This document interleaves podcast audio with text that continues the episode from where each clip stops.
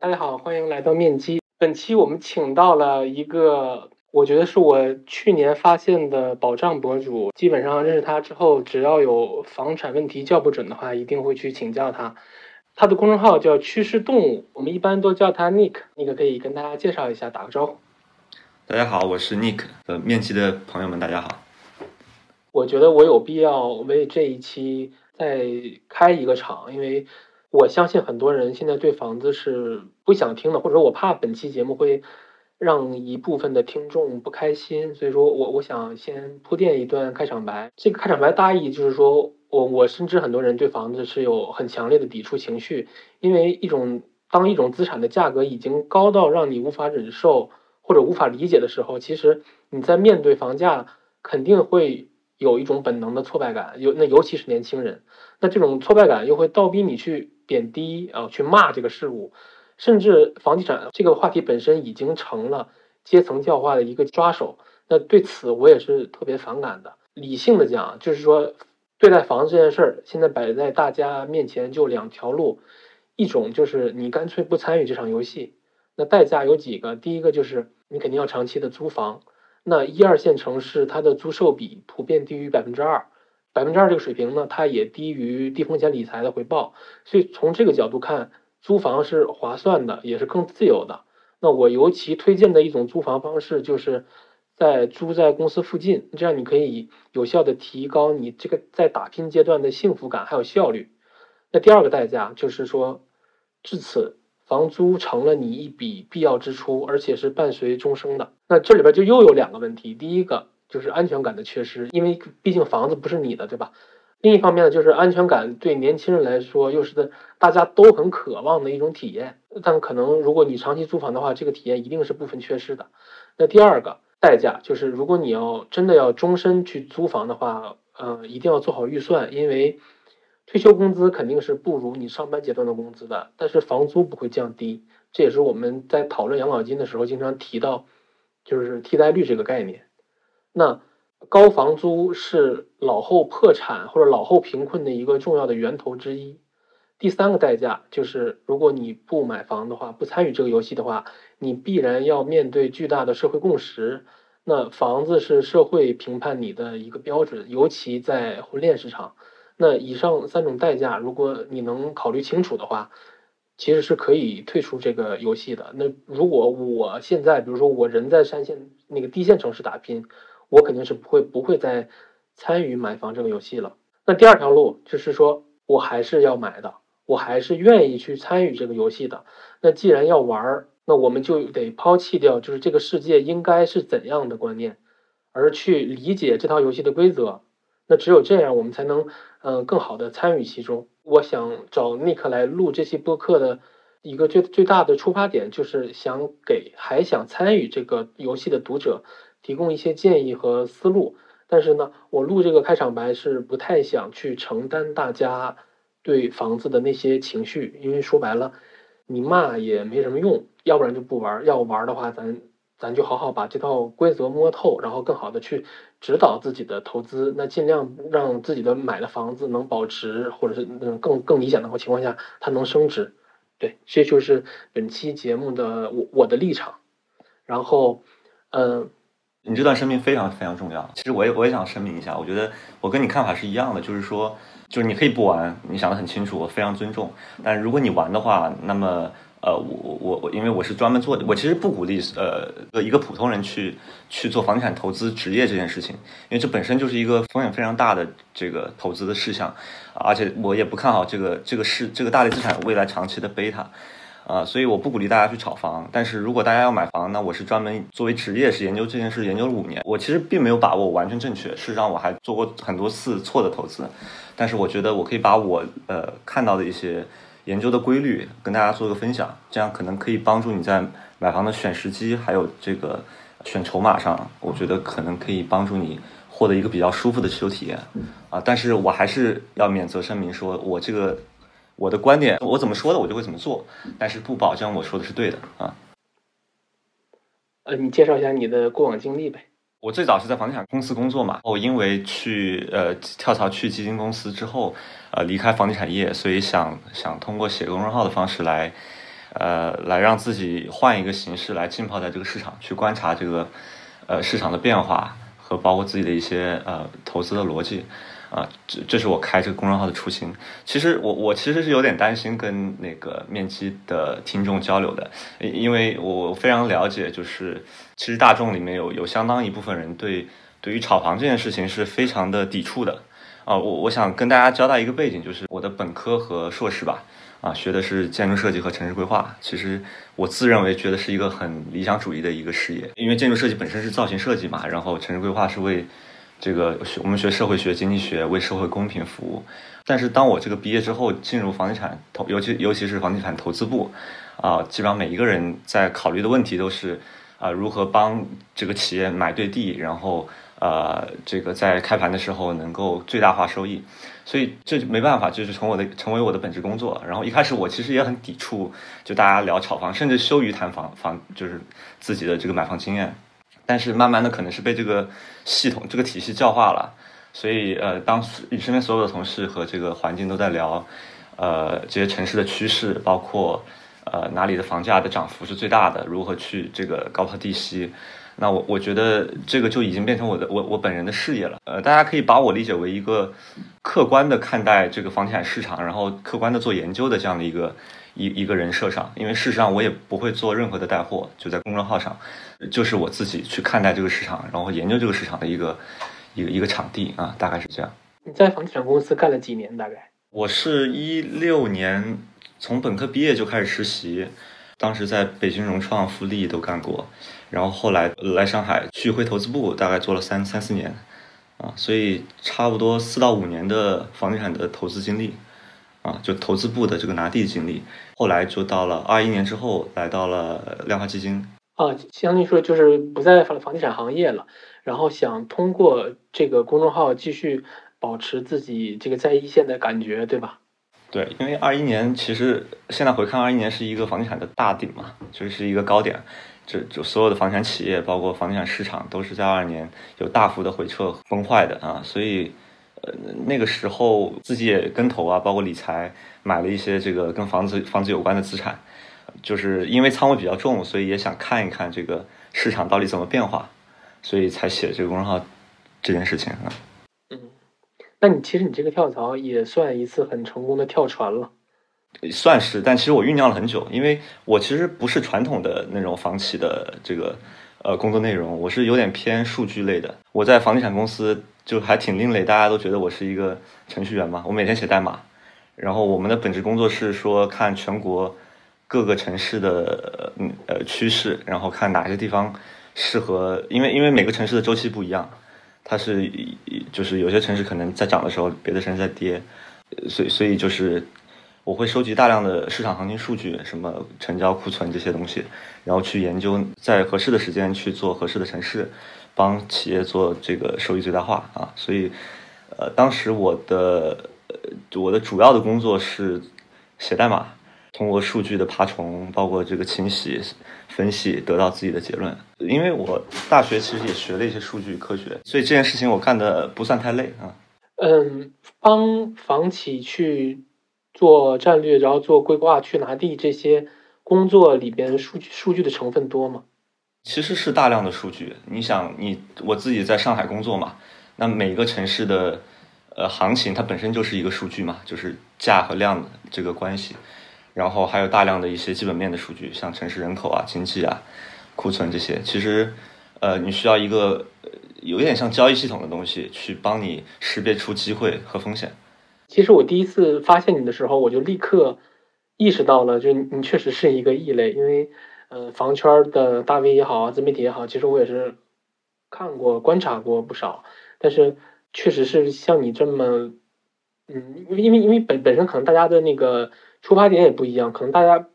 大部分人都是，比如说我是想去长持，可能像买买了一只城市的股票这个思路，当然还还带着很大的那个自住的使用价值去去看待房子这个事儿。但我就第一次发现，第一个就是好像我没看到过。关于房产数据有做的像你这么好的号，第二个就是你是完全用趋势的思路去看待买房这个事儿，然后这两点巨大的差异让我立刻意识到直接就挖到宝了，所以我立刻就 勾搭上联系上你了。对，对，其实就是大部分人买房，包括我之前，也就是买完就忘嘛，对吧？就其实首先是自住为主，买完就忘，可能过了十年发现，哎，房子实在住不下去了再换。大部分人其实是这样的，我我家其实也是，我我家就是去年才换房，然后换之前是一个特别破的那种。呃，老城中心的一个一个复式楼，也是属于就是过时的。但是，我我觉得这是非常可以理解的嘛。呃，因为我接触了房地产这个投资这个这个事情，然后让我看到这个数据的弹，就是行情的弹性是非常大的。因为就像你，我经常看你的知识星球，你会说，其实房地产包括股票，其实都是 QE 就货币现象，对吧？然后货货币的弹性是相当大的，包括这个预期的弹性，大家的对于房地产这这件事的看法。包括政策的弹性也是相当大，我我就意识到一个，呃，一就是这里面一个巨大的一个变量就是周期。我的所有的投资逻辑，包括对房地产的看法，其实是来自于周期的。当我发现这个房地产它并不是一路漫长牛上涨的，它是可能暴力上涨两三年，然后可能长期横盘个三四年这样。它比如说以三到四年或者七年的一个周期来看，它不是有序波动的，它是表面看上去。非常的不温和，我不知道你有这种感觉吗？你就拿北京为例嘛，呃，其实一五到一六年北京是比较暴力上涨的。是的，我我是亲身经历过这段，然后但当时也是没钱，所以说就是眼眼巴巴的望着，而且当时也是那时候还在租房，然后我房东想把这套房子给卖掉，他就把我赶出来了。那次也是本来我来北京，就是每每一个人到大城市的可能头半年、头一年都是必然要吃苦的。那个时候呢，我已经把那个苦吃过了，然后我刚刚有一点落脚的感觉，然后又被很快的赶出来了。就那次真的还挺伤到我的，以至于，呃，因为他一六年就卖了，然后我当时真的恨透了那个房东，就是我觉得是被自尊心被伤到了，然后以至于一七年的高点的时候，我还给他发了个短信，我说你卖早了吧。OK，那你你你被伤到的最后的就给你带来的烙印是什么？就是你是一定要买房，还是说？啊，对，就是在大概在嗯一九年之前，嗯，我是一四年毕业的，比你早两年。然后大概在一九年之前，我一直都是嗯矫情点说叫超配房产嘛，就只要是有点钱，可能有一些积蓄，隔一段时间就会被掏空，然后就去买房了。对，嗯，基本上就就在北京吗？呃，没有，我最早的一套买，当时是想买在杭州的，然后但是后来脑脑子有泡，因为我当时去泰国玩。然后我第一套房子是买在了普吉岛，然后第二套大概在一七年一七年初吧，一六年底一七年初，就是房贷利率八五折买在了重庆，然后后来是嗯北京，对，大概反正一直到一九年左右，我就就突然意识到，就是房子不能再配了，或者撑死再做置置换，不可能再去持有更多了，然后有意识的往慢慢慢往股票和基金这类上去转，对，嗯嗯嗯。我发现就是每个人对房地产看法都有一个转变的那个拐点，有个 trigger。就比如说你是被伤到了，对吧？我是加入了一个这个，我那时候觉得挺恶心的一个一个部门，就天天聊投资的啊。但现现在看就很正常嘛，就是发现每个人都有这样的一个 trigger 啊，就没有人就是从大学毕业就说我要我要炒房或者我要买房子什么的，对吧？是的，是的。然后呃，聂兄有一句话我特别喜欢：莫谈多空，耽误赚钱。那其实现实里边，大家对房子也可以分为两派，一类就是像呃 Nick 你这种在一线的从业者，然后成天泡在里面，而且大家确实是在用真金白银的去投票去买房。那另一类就是政界网友，然后看客。但是我前面的开场白也也说了，我能理解大家的这种情绪。但是网上确实会，你能看到极其多的情绪激动的、多角度的、旁征博引的去论证房子还有房价这件事儿。那我相信，如果我不做那个开场白，可能本期播客的评论区也会被相关的类似的评论攻陷。对，那所以我上来可能要问那个一个很糟糕的、很宽泛的问题，就是，嗯，我相信你一定是拿房子当当资产的。我我的立场也也也是这样的，对，我想问问你是，嗯，具体怎么看待买房还有房子这件事儿？我我其实不止写公众号，我在知乎、小红书上也会就是并发一些这个观点嘛。然后其实，在大众平台上，尤其是不是我私域的这个流呃池子里面，会我会经常被被骂。我觉得这个就大家对于房产的观点是取决于他的立场的，可能。呃重仓或者是职业玩这这个房地产的人，他就会特别特别对房地产这件事情感兴趣，因为事实上，在过去的二十年，呃，没有什么生意是比买房更赚钱的，这是过去呃至少是二一年之前的一个规律。但是我相信未来这件事情，就这个大类资产的贝塔会越来越小，所以我觉得对于自住来自住的普通人来说。我觉得把呃自住这个需求解决干净、解决完美就好，啊，比如说你的时机，呃，买房的时机是要追高，还是说在一个启动的前期，买入，然后你的选筹是不是自己舒服的板块，是不是舒服的位置，啊，包括自己的户型是不是一步到位解决自己问题，包括自己到底要隔多多久的周期换房，提升自己的幸福感，我觉得大部分人应该去关注后后面这件事情。这件事情呢，其实也有大量的。呃，方法论去指引大家做做对这次决策啊。关于你刚才说房地产这个大类房子作为一个大类资产，它的贝塔涨幅一定是会越来越低的。呃，咱就拿上一轮来说吧，你有没有统计过这个贝塔的涨幅？呃，有一个大致的数据是，呃，其实房地产是七年一个大周期。呃，我们如果从九八年房改到现在，呃，不到二十五年的时间吧。呃，其实能看到，呃，模糊的大概有四到五个周期，啊，从九八年到零三年是第一个，零三到零七是第二个，然后是呃零八到一四，然后是一五到二二吧，然后二零二三，我们我认为我们在一个新的周期的起点，就是第五轮宽松周期的起点。对的，啊，这个周期是可以通过各种呃宏观数据，你可以看到这个周期的形态，无论你看库存还是看成交量，包括看房价的同环比。啊，你你能很明显的看到这个周期它是存在的，呃，当然你在七年周期里面把这个周期内部去打开，它这个线型就会变得很乱，但是在大的结构上它是七年一个周期的。我们可以看到之前几次就房价比较大的爆炸性上涨的那那那么几年，分别是呃零三零零三零四是一次，然后零八零九那那次四万亿是一次，然后一五一六我们叫去库存周期。呃，一五一六之后到现在，其实就没有像样的大周期了啊。其实一五一六那轮应该是前无古人，大概率也是后无来者的，它的贝塔涨幅，对吗？对，一五一六我我有个数据啊，呃，深圳在一五年的单年的涨幅，就是整个深圳的大盘上涨了百分之七十三。大家可能也不知道有没有概念啊，就是一个城市的整体涨幅，包括了老破小啊，什么各种楼龄次新。包括筒筒楼这个板楼，呃，不管是好的差的，它的均值是百分之七十三。这个大盘就是我我们刚才提到的贝塔涨幅，对吧？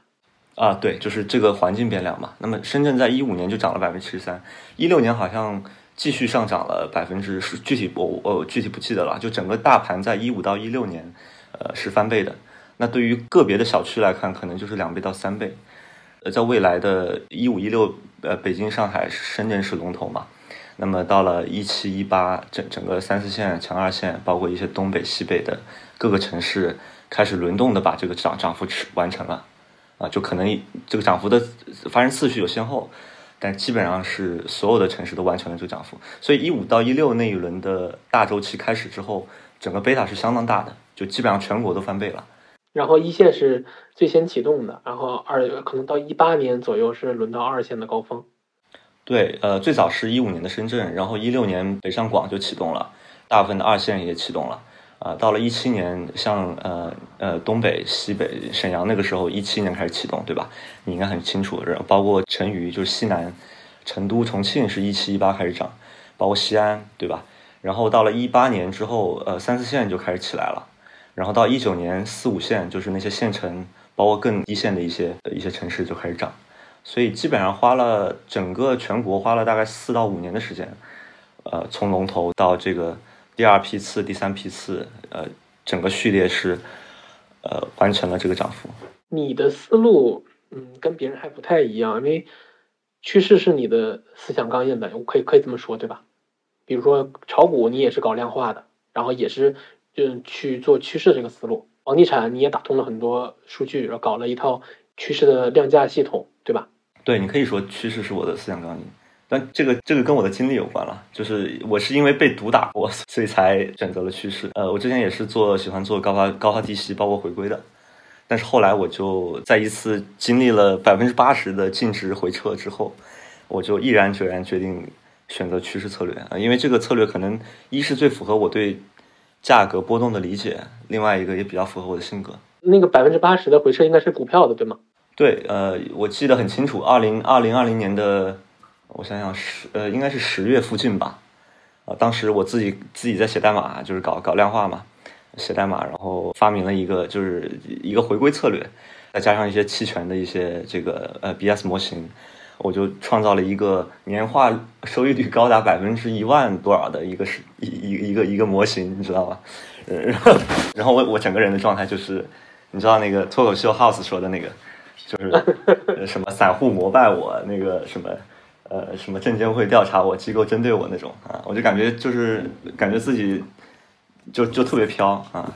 然后我就经历了一个，现在回头来看叫做塔勒布说的肥尾效应，我经历了一个应该是一到两年一遇的一次极端行情，那次行情就让我的整个净值回撤百分之八十，在短短的半个月时间之内。我可以这么理解吗？是一个小概率的高波动把你给害了？对，是一个极小概率发生的。一个肥尾风险就是发生在了我这个策略上，就是我这个策略你可以理解为胜率非常高，百分之九十的时间都赚钱，啊，但是它的背面就因为硬币总有正反两面嘛，它的背面就是，呃，它有一些针刺型的风险。你的杠杆大吗？呃，虽然杠杆不大，但是它波动率非常大。我那个时候本金大概，我记得就六十万本金吧，也呃也不算特别多，然后每天。基本上赚个五到二十万，那个时候就是我要通过散步来排解自己的那个那个飘的情绪，你知道吧？明白。哎，你这个经历让我想起了，就是 L L T C M 那个公司的败局，也是类似的结局，然后也是嗯做的很棒的模型，但是最后还是还是输给了波动，对，而且是也是完全意料之外的波动。但是其实普通人，大家去长期持有一套房子，大家赚的是什么钱呢？就是第一个是你城市配套升级的钱，第二个是高收入群体的人均可支配收入的提高，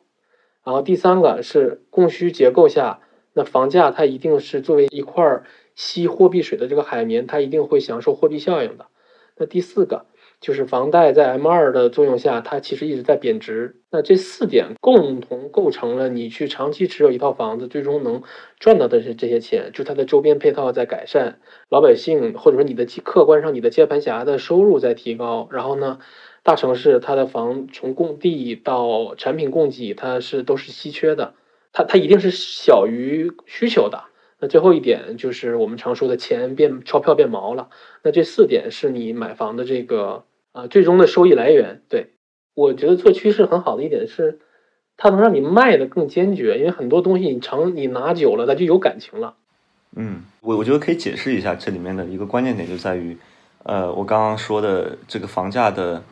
呃，这这这里面关键就是在于，呃，确实就是长持你能赚到货币贬值，包括收入增加，但是你会发现这个增加，如果你把图画出来，你会发现它不是线性的。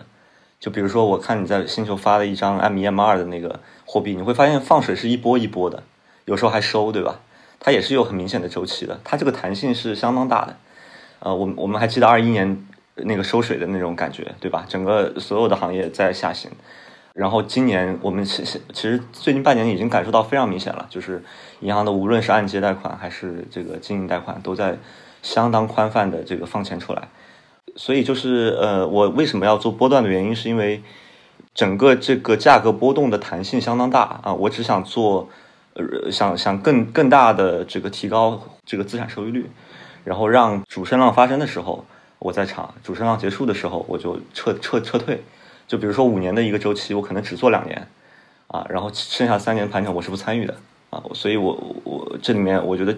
基于对周期和波动率的理解，我觉得趋势是一个非常好的参与楼市的一个办法。对应到买房上，其实就是说你的这套方法落实到它最终的年化收益应该会更高一些，因为而且呢，你相当于你买完贷款买完，你的还贷的周期是更短的，对吧？对的，你本身贷款可能如果三成首付就是三倍杠杆嘛，现在其实两成首付五倍杠杆，啊，那么那么你两年呃两呃，如果快进快出的话，呃说两年好了，那么可能这个收益率，呃要要看什么城市了，就是一一般一个主升浪的收益率通常在百分之二十到三十的大盘嘛，然后如果你选筹得当的话，呃，差不多一点五到两两倍的这个收益率可以达到。比如说北京如果未来两年上涨百分之二十，那你如果选对小区，可能收益率可以做到百分之四十。但是这百分之四十在两年内发生，但未来的三年可能还会横盘甚至阴跌。所以，呃，我自己做房产投资配置的一个方法就是参与这个主这个主升浪的两年啊，剩下的三年就做就可以去做别的城市的轮动，或者是做防御。我要 diss 你几个，呃，也不能说 diss，就是我我要反驳你几个点。就是如果按照你的框架结合趋势，单纯的把房子看成一个投资标的，那如果是流动性极好的股票，这个是完全没问题的。但是如果是房子的话，你现实中实操下来肯定会有各种难度的，比如说不满五不唯一的税费啊，然后你的流动性确就确实能在你出手的时候能保证能能卖掉吗？然后贷款的问题啊，异地的问题，这些你有考虑过吗？呃，对，这些这些都是现实的问题，也就是这些现实的问题构成了这个方法论嘛。呃，我们可以一个一个说，比如说限售的问题，其实你知道很多城市限售的，比如说。我不知道北京打新要，北京是几年？我记得之之前有个限进房政策，是要交房之后限售三年，对吧？嗯，我我这个我不太清楚。然后重庆我是记得的，重庆是一八年之后买的，要限售两年还是三年？啊，对，重庆是限售两年。就是呃，一般一般我们看那个一个城市的房价波动规律的话，周期是四呃，一般周期是三到四年，一般是一点五年到两年的主升浪，然后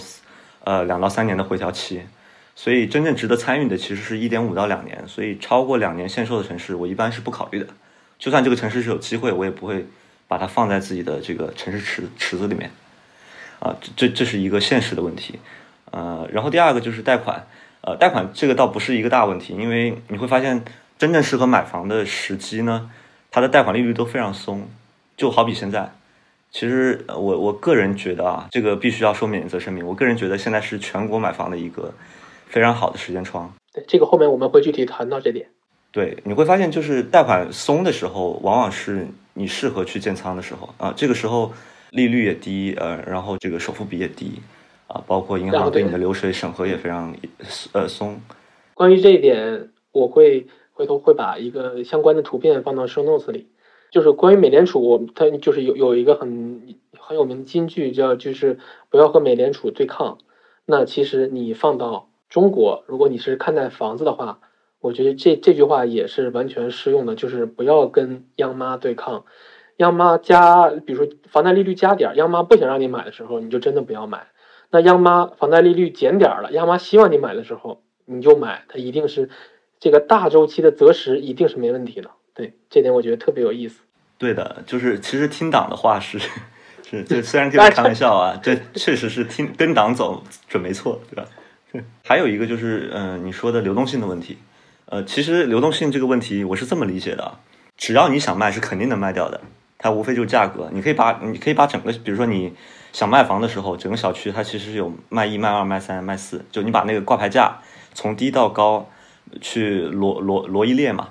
你只要挂在卖一底下，你就一定会成交。这是一个很简单的问题，就比如说，呃，有最低有人挂四百万，那你挂三百九十五万是一定能成交的。因为只要有人想买这个小区，一定是买你的。大部分小区基本上每个月成交套数都会，只要是一般一般就是中等规模的小区，基本上都是三套以上，所以流动性其实不会有太大问题。只要你诚心想卖，啊，你说我稍微可以牺牲一点让利，就是可以，一定是可以换来流动性的。对，因为我对这个问题的理解是时机比价格重要。这什么意思呢？就是有点算命的感觉啊，你的出生年份比你的经历重要。这点我完全同意，timing is everything。对，就是 timing is everything，就是整个城市的有有一个大盘的走势，这个大盘走势的价格的行情就是它的势能。你你如果在一个降价的过程中，时间就不是你的朋友。就是如果当下是一个正确的卖出时机，那么你与其呃挂着四百一、四百二十万在那儿等着它涨价，还不如现在当断则断就把它卖掉，因为时间不是你的朋友，越到后面你的这个挂一的价格越低。而且还有可能会发生踩踏，所以我觉得时机是比什么都重要的。当买入的时候也是这样，我不会因为呃这个价格谈不拢我就不买，我一定是按市价去买入，因为我觉得这个时机是对的。那税费呢？税费税费该交也就交了。对，税费其实是一个问题。如果中介费呃就有些城市就是不呃有些像上海不满五税费很高嘛，有些城市满二之后税费就就不高了，这也是对城市的一个筛选。比如说像北京和上海，其实就就是因为限售和税费的问题，投机性就不是特别的好，所以你会发现历史上涨幅最大的不会是北京和上海这样的城市，它都会是什么深圳啊或者廊坊啊，甚至这个一些比较妖的天津、郑州都有可能。而且深圳一般都是在每一轮房地产的上行周期里，就是因为金融高度市场化，所以深圳往往都是领头羊、打头兵，对吧？对，这一轮不一样，但这一轮好像不一样。对对，这一轮深圳还处于在一个比较强调控的那个周期里边。这一轮你认为应该先看谁来定调？我感觉这一轮我的观察下来，北京很有可能是这这一轮全国的龙头，这个可能就是一线城市里。对，在一呃，不仅是在一线城市，在全国的这个范围里面，涨得最快，而且涨得最早的城市，很有可能就是北京。这里面有很多原因啦，就是供需啊，政策。你你会发现，整个北京的产有有很多原因，比如说，呃，你会发现最近北京的产品力的迭代是相当惊人的。因为我我觉得北京的居住居住品质应该在全国不算高的，就大家对于老房子的居住的容忍度是相当高的。呃，但是最近的一些新的产品，他们。其实价格跟那些老房子的差距并不大，但是他们在户型上、包括产品力上、车库啊，包括园区绿绿化、工区立面，它都有相当大的升级。啊，我我觉得这是这是一方面。另外就是北京的工地一直非常少，跟上海和和深圳比啊，深圳和上海最近都在扩容，但北京一直是比较呃比较节制的啊。另外就是大家对北京的炒房预期也非常低，因为过去一直不是龙头嘛。那么北京其实大家的杠杆率都特别的低，我觉得作为就是长三角和珠三角的人去看北京，都会觉得这个城市房住不炒已经深入到每个人骨髓里。是，而且北京很多小区，它甚至还没有摸回二零一七年的那个高点。对，就是大家无论是这个预期也好，还是杠杆率也好，还是这个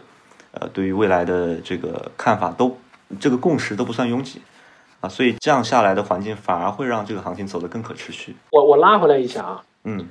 你相信趋势也一定意味着超强的纪律性，对吗？对的，因为我这个人，我本人是特别差的一个交易员，我特别就是我无法控制自己的贪，就是贪和那个恐惧。这就是我接下来想追问的问题。那你怎么解决贪的这个问题？因为我觉得不管是对房子也好，还是对股票也好，其实对他们来说，贪都是一个心魔。我觉得有两方面吧，一个就是我会尽可能让自己泡在数据，基于数据得出的结论里，这也是我就是喜欢写代码的原因，因为数据是不会骗人的，不只是最近的一些行情的数据，而且包括这个数这个行情在历史上它之后的表现，都可以给你作为一个很很重要的参考，啊，这是一方面。第二个就是在在交易执行上，我尽尽量让，比如说我我自己其实有个量化组合，这个量化组合我是完全不主观干预的。就计算计算机算出来是这个仓位是最佳仓位是什么，我就会让让一个交易员，我专门请了一个交易员去跟踪这个这个持仓，就量化持仓。因为只要我一旦自己上手，我就会觉得啊，这个我为什么不多买点？然后呃，现在这个大家情绪都很好，我能不能再加一点？就是我尽可能的不去碰执行这个端口。哎，你现在在私募是做基金经理还是做？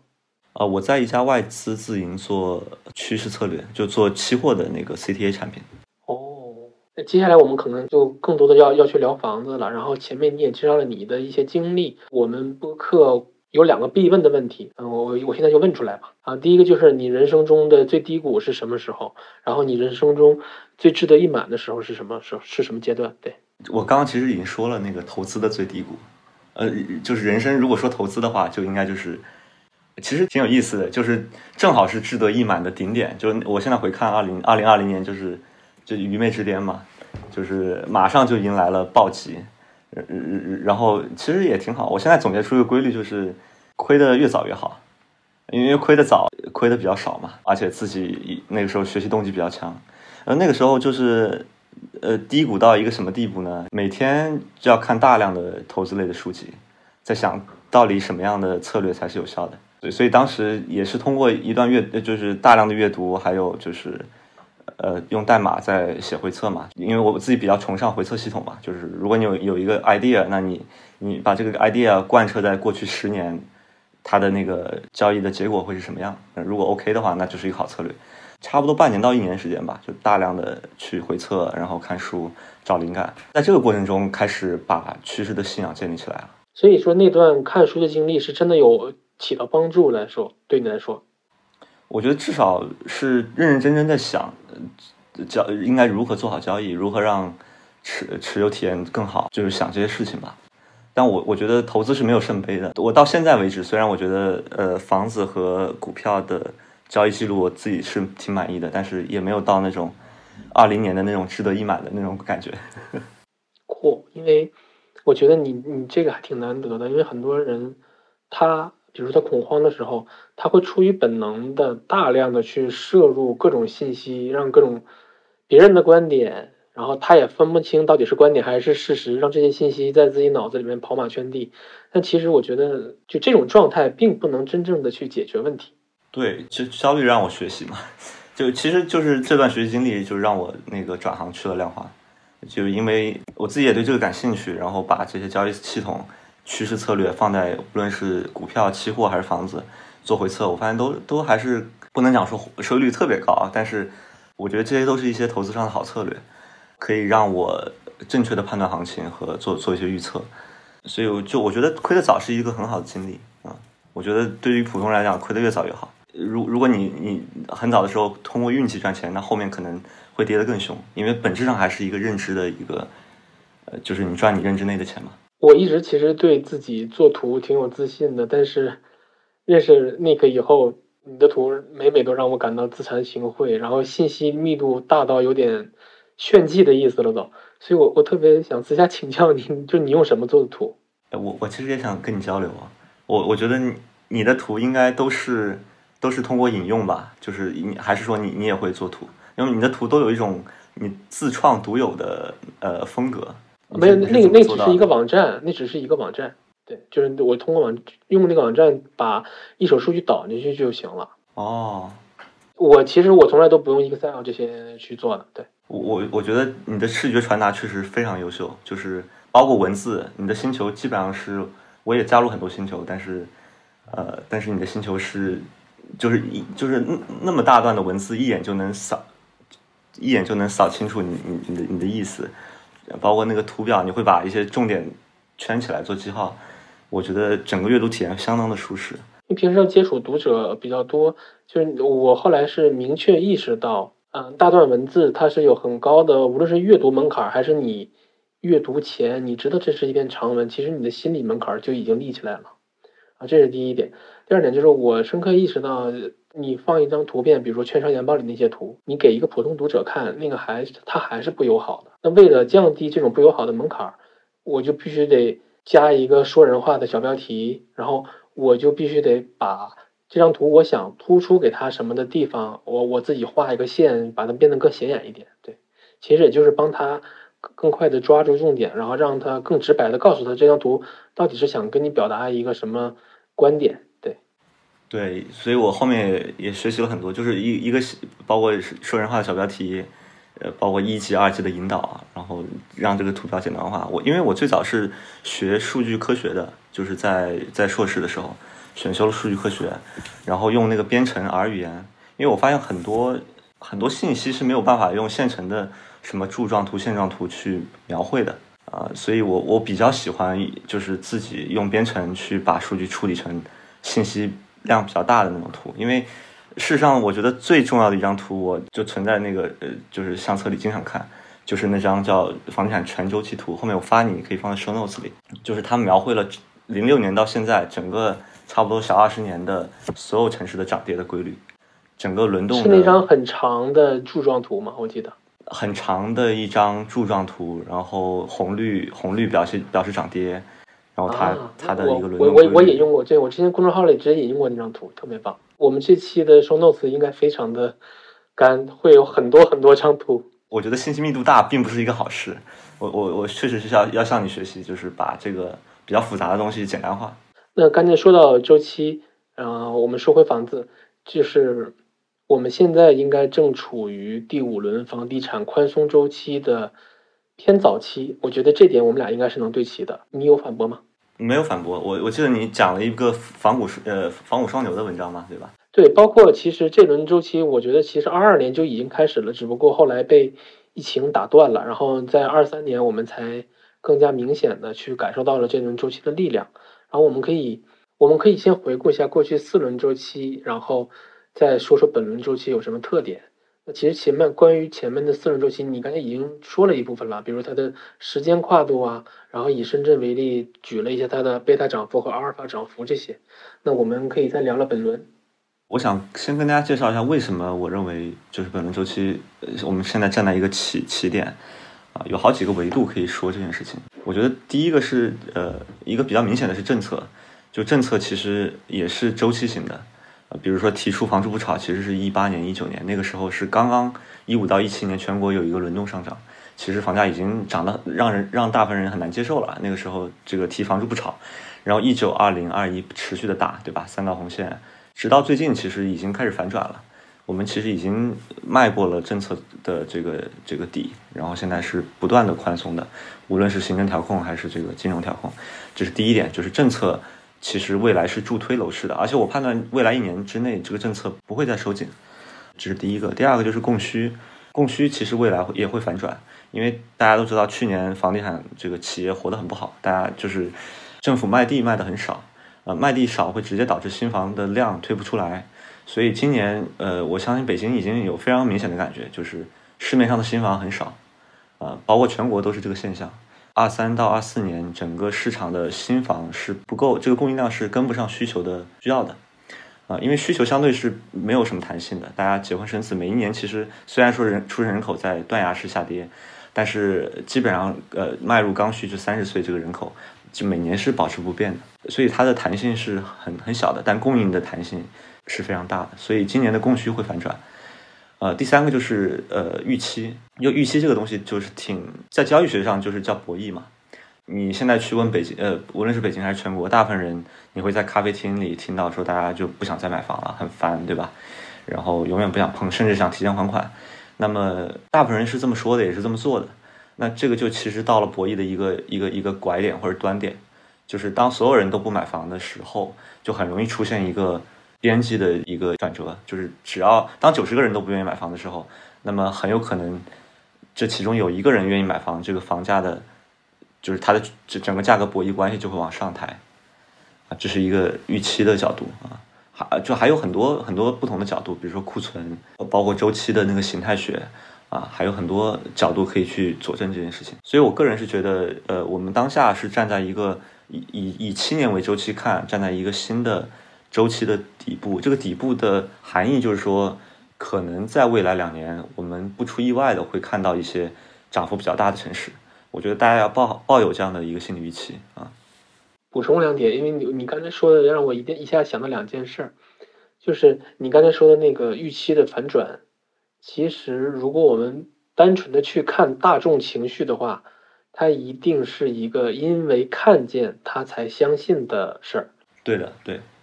这也是我为什么觉得就是数数据回测特别重要嘛。就是大部分人做决策其实是基于两点：第一个是过去一段时间我赚到钱了，所以我我更开心，我要加；或者是我邻居或者我朋友赚到钱了，我要加。它一无论是哪哪一种，它都是根据过去半年到一年的一个一个一个认知偏好去决定未来的投资动作。但实际上，如果你把整个这个行情去描绘在周期上看，这种思路非常危险啊，因为你不能用过去一年来描绘未来的行情，而是你要在过去同样周期魔术的那个相似点上去回去回顾未来的，去预测未来的变化。你之前还有一个比喻，我一直一直都记着，我觉得那个比喻特别好。如果说周期是一台精密运转的仪器，那那个大众情绪就是这个仪器里边最重要的一个齿轮。对，所以说如果你想去做个人想去做逆向，一定是得与大众为敌的，因为你需要去更早一步的脱离那个蔚然成风的大众情绪，然后去做自己独立的判断，这样才行。那如果你跟大伙一样是因为看见才相信的话，那说白了就是羊群了。那羊群其实是周期的力量，嗯，然后这是我那个刚才听你说的那那那段话的第一个想法。第二个想法是想提醒大家一下，如果你去复盘过往的几轮房地产周期，你很深刻的意识到，就这个事儿它是一个关门打狗的事儿。就是如呃，比如说，如果现在房子开始复苏，然后进入过热，那未来类似于二零一七年初的那一波一线楼市的强力的调控一定会到来的。就是我现在刺激是为了让你从萧条到复苏到过热，但是一旦你过热了，那政策一定会关门打狗。嗯，一定会这么理解，但是你也可以反向理解为，呃，你打完狗一定会开门。就是对，就是它其实就政策，它是为了抵御波动的，它不是为了去促进这个波动率的。那现在我们是在处于一个复苏起点，那到关门打狗那个窗口期的关闭，那这段时间就是大家呃可以可以有所操作的空间，对，是的，可以去发挥的啊，可以去参与的一段一段比较舒服的，呃，拥抱风险资产的一段时间啊。是的，也是我们这期播客想聊的。我有个问题啊，就是如果每个家庭只能持有两套房子，其实呃，这个假设也是符合很多大城市它的那个调控框架、限购框架的。那如果用这个限定条件去卡，你怎么你你会怎么配置这两套房？如果一个家庭只有两套房，我觉得两套都会为自住服务会更好吧？啊，我自己觉得是，呃，我觉得超过两套房的家家庭的。资产配置才需要去配置房地产，啊，是甚至都不用异地，可能大部分城市一个家庭如果有三口人，那这个名额完全可以买两套两到三套房。我觉得两套房就是用来自住啊。当然，当然，我我对自住的理解是，嗯，每我觉得每六到七年要换一个自住的房子，我觉得这种这种勤奋是非常有意义的，因为基本上，呃，可能北京不明显啊，大部分的二线城市其实最近。十到二十年吧，经历了市中心的两至少两次转移。比如说我老家是南昌的，就是最早从东湖区转转移到红谷滩，再转移到九龙湖，整个市政府、省政府都在搬。那么我觉得以六年到七年一个周期，也是一个产品的迭代周期。呃，就是你每每过六六到七年，去把自己的自住的房房子置换到更接近市中心、更接近产业或者更接近景观资源，或或者学区这样的相对好的。对，你要跟着这个趋势去轮轮动自己的资产，否则它就会被政府的这个新新概念、新故事去剥夺掉这个流动性。就像你说的，其实各行各业都是这样嘛。政府也在不断的去打造新的主题、新的风格、新的新新的区域，这样会稀释掉那些老区的流动性啊，包括价值啊。所以我觉得自己的住宅配置也要滚动起来。嗯，如果我想把置换和这个楼市周期结合起来，那你觉得置换是在什么时候比较好？呃，置换肯定是卖差的买好的，或者是卖这个差的风格卖好的风格，差的区域好的换好的区域。那我觉得这个置换动作在任何时候都应该去做的，因为好的东西它的 alpha 在长期看一定能跑赢差的东西，所以置换是不择时的。就我经常说这句话叫置换不择时。但是在置在置换的体验上来看，呃，横盘期的置换会让你更舒服一些。啊，如果是快涨的时，呃，快涨期间，你基本上先卖后买这件事的踏空风险就比较大。其实现在对于大部分家庭来讲，我觉得置换的风险就挺大的。比如说你在当下先卖，可能三到六个月之后要，因为你卖也需要一个过程嘛，然后买可能还要看房，这三到六个月你可能会错过整个北京的这个一一段一一小段贝塔，这个有可能会让你的心态很很差，就你可能会发现你卖完就涨了百分之十二十。那你可能就想再等一等，等回落，但有可能会踏空，所以我觉得还有一种比较好的置换方法，但但这个就会比较更职业一点啊，就是用一种金融方法，呃，先比如说先获得一笔贷款，先买，然后买好之后再去卖掉差的。对于现在这样这样的一个复苏周期的呃置呃置换策略，我觉得这是一个比较好的选择。因为先买是买的还没涨得比较便宜的。后卖是被他来了，能拿到一个更更高价，对吗？对的啊，当然这个是需要你对这个周期的理解是有有一定信仰的啊，就是你要非常相信未来是复苏周期才可以做这件事情。然后，呃，那比如说本轮，你更看好什么类型的盘或者什么类型的产品？哦，我我觉得未来涨幅会相对大一些的盘符合这么几个特点，因为我觉得二零二零年之后整个人居的。变就是大家对人居的这个预期发生了很多变化，比如说之前大家其实很喜欢 CBD，对吧？但现在大家喜欢住在景观公园旁边，包括原来这个都要学区房，现在也要，但是好像没有那么重要。我个人觉得，从纯粹从保值增值的角度，呃，有有这么几几种房子会穿越周期，然后跑出比较好的超额收益，也就是 alpha。呃，第一种就是它的产品力是是跨时代的，或者说它是相对于老老的产品迭代了好几轮的。就我们先不说什么中央空调、地暖这些基础的配置，比如它的人车分流，包括它的地库有没有大堂，工区立面是铝板还是这个还是外挂石材啊，干挂石材，然后它的这个小区的园林的绿化率，包括绿化层次是不是是不是很新啊？包括它的户型能不能做出横厅？因为现在大面宽的横厅非常流行，像北京这样的户型是非常少的，因为大家更多的是追求那个就是卧室朝南嘛。但其实现在呃有一些新的人居的人居上的趋势啊，所以我觉得一一类是这种产品的迭代。嗯，你说？你刚才这点总结下来，说白了，这就是新房或者次新了。对，就是我觉得次新房在目前是一个非常好的一个 alpha 的特点。大家其实感觉都很很相似嘛，就是不缺房子，但是特别缺好房子。尤其是二零二零年，大家经历了这段时间之后，我觉得大家对于好房子的理解跟之前有有非常多的不一样啊。大家现在其实风格也更喜欢新中式，对吧？就是包括铝板立面，呃，包括这个电梯入户。包括那个地地库大堂这些，我另外看好的一类房子呢，是在业态上是户型比较紧凑的三房和四房。户型紧凑的三房四房的潜台词就是它功能足够，但是呢，它总价会更友好一些。呃，对，就是它的性价比会比较高。呃，其实你看过去两波婴儿潮是发生在六零年代和九零年代，然后现在其实大部分市场上的买房需求有两类，一种是刚结婚的，呃，那个九九零前后，就。就是八八零后到九零后这个这个区间，刚结婚包括生孩子的特别多啊，还有一类就是要即将退休的六零后，这两波人群是现在买房的一个一个主力人群，所以就是我我觉得针对这两类人群，一种是比较偏呃偏宜居的改善啊，就是远离 CBD 远远离学区远离地铁这种纯改善的产品，还有一类就是这种新的新夫妇的。呃，这种都市都市白领，我觉得他们会追求一种比较户型比较紧凑的、性价比比较高的，呃呃三房和四房。明白，这就是你心中，嗯，这一波可能在未来更持有更更有价值的这个特点，对吧？就是你公众号里所谓的符合龙头的货。对，就说龙头有点。我我 diss 两点啊，比如说你刚才说的第一类房子。我其实我听下来，我觉得想在一线城市落地有两个问题，要不然呢太少了，要不然呢就是太贵了。尤其是在北京，可能类似供给的，嗯，五环内的你大概率，四环内的你大概率你是买不起的，有普通人。然后呢，买得起呢肯定又比较偏。然后在二线城市，应该类似的供给还是能找到，还就还还是有有挺多可选的，对吧？嗯，那这种的。如果我真的是想按照你这个方，你刚才的那个建议去买的话，你有什么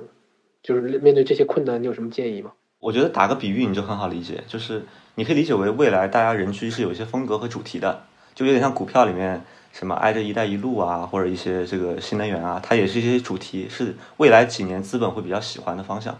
就我们转化成房产的语言，就是说大家对于宜居有一些美好的愿景，这些愿景可以总结成几个主题和风格，或者讲热点。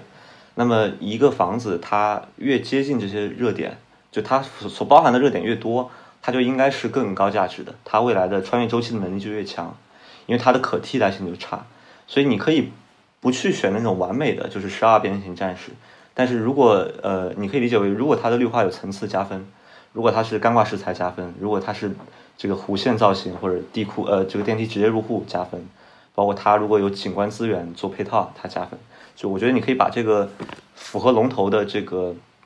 一些特征、这些因子去去套在你你你想选择标的的那个范围上，因为呃很多时候买贵的你卖的也贵，而且它的涨幅往往是越贵的涨幅越大，这是这是一个很很明显的特点啊。你刚才说的第二点，然后你提到就是现在买房的主力就两类人，第一类人就是即将开始步入退休的六零后，那另外一一类呢就是八零。或者八五到九零这一波婴儿潮。那退休那波人我们不谈啊，呃，婴儿潮的这批购房人，我觉得大家普遍都有一个硬约束，就是我的总价是有限的。那问题来了，就假如说我是一个偏刚需的，那或者是刚改，那我肯大概率时刻要面临一个二选一，就是配套、地段和产品力很可能是冲突的。那特点我也说了，它是一个八五后到九零后这这批还在打那个打拼的职场为重的当打之年的人，那这两点你会怎么选？或者说不太可能兼容，需要做一些偏向的话，你会偏产品力还是会偏地段儿？呃，明白你的意思，就是呃地段还是产品，对吧？对，这两个肯定都非常重要。这两个你可以理解为两个因子，它在时不同时代特点是完全不一样的。因为过去三年其实。是整个经济下不断下行的过程，你会发现地段提供的超额溢价越来越低了，就反而是这三年是产品大幅跑赢。但是我个人觉得未来三年倒不一定是这样啊，看你怎么看经济了。我我个人是觉得今年可能经济还会比较软，但是从明年到后年开始，整个经济周期又会进入上升，可能这个经济就就会越来越活跃。那那个时候可能产业 CBD 地铁又重新变得重要。所以我觉得，根据你对这个叫美就经济美林时钟的理解吧，我觉得不同的风格在不同时代是有不同偏好的。我我只能说，事实上看，过去三年是产品跑赢的，但我我未来三年我倒觉得地段这件事越来越重要。但是这个地段，呃，也也要看是你你也要判断这个真正的产业配套区的核心区在哪儿，因为这些这些新兴的产业，你你其实现在还看不清楚嘛。你其实不知道未来是新能源还是互联网或者是什么，所所以所以其实这里的判断还是有风险，包括未来对居家办公的这个进程到底有多快，是所有人都居家了，那么我觉得核心产业地段就不重要了，这些都是风险。我个人是觉得这两个肯定是没有办法均衡的，但是在未来两年的时间可能是打个平手的状态。哦，还要再追问一个，也是大家会很普遍的问题，其实你。抽空你也会去各个城市去扫盘，对吧？那如何识别出一个城市的强势板块？嗯，其实扫盘这个词我要纠正一下啊，我们叫踩盘，扫盘就很就是像扫货，你知道吗？就是就楼市里面很多很多庄家，对对对，扫盘就很吓人了。你说扫盘，就你是庄，然后把所有挂牌全部扫掉，然后拉涨这种。啊，我们一般叫踩盘。对，呃，踩盘的话，我我其实是这样的，我一般。因为我是做异地投资的嘛，我一般去的城市是我纯纯粹把房产作为配置的一个一个城市，那那基本上是会去看这个城市里面最单价最贵、总价最高，大家这个就是所有人都认可的这样的一个小这样的一个区域和几个标的，呃，这样做的目的是我可以快速的了解当地的风土人情，就每个城市的偏好是不一样的，你比如说有的城市它的，比如在重庆吧，大家呃湖的资源特别稀缺，就大家都都喜欢看湖。而且整个重庆山地，对于那种平地的小区域，大家是非常愿意给溢价的。然后大家对于那种就是本地人叫这个就是闲适嘛，比较这个躺平的那种，就是不不不看街的，没有噪音的，呃，这样的一些地形的一些楼王，它它的溢价是非常大的。所以你你看这些最好的小区，就单价最贵的，你就知道本地人的一个预期是什么。就像我们刚刚聊的，就是。就这个城市，它的那个主题和热点是什么？这样你就不容易犯错。因为我觉得异地投资最容易犯错的是，你比如说你长期在北京，然后你去重庆，你会发现哇，这个产品特别好，但实际上整个重庆的新房产品都非常好，但是他们追求的点跟北京人追求的点可能不一样。所以就是去一个地方踩盘，先看它的最好的单价最高的盘，让你对这个大家的预期和风格有个预有个共识，然后带着这些共识去找一些。相对比较刚需改善，就是我刚看好的那些紧凑的三房四房，可能不是完美的，但是价格性价比比较高的一些一些流通盘吧，成交量比较大的流通盘。嗯，那彩盘要注意哪些事项，或者说说如果如何彩盘更高效？因为我相信在这一轮周期来临的时候，嗯，彩盘肯定是大家都要去做的动作嘛。基于这方面，想让你给一些建议。呃，我知道，跟大家推荐一个好用的工具吧，后面放在 show notes，就是叫奥维地图。啊，其实百度地图也可以，就是所有带卫星图的地图，然后可以做标注的那种小工具，可以做标注的地图，大家去下一个。去踩盘之前，因为大部分人踩盘就直接加个中介就去去去看了嘛。但其实你你在当如果你直接去看的话，很容易陷入那个细节。其实应该自自上而下的，先把整个这个区域所有的地铁站，包括关键性的 POI，比如说呃医院啊、学区啊，包括你关注的一些产业，它的位置全部在图上标出来，然后把这个这个整个这个片区尽可能把所有的小区都标注出来。就比如说你你想买次新盘，比如一零一零年以后的盘。那你把可能有十五个盘，你把十五个盘全部找出来，在地图上标标好，你这样就不会错漏任何任何一个小区。然后你在链家里把这些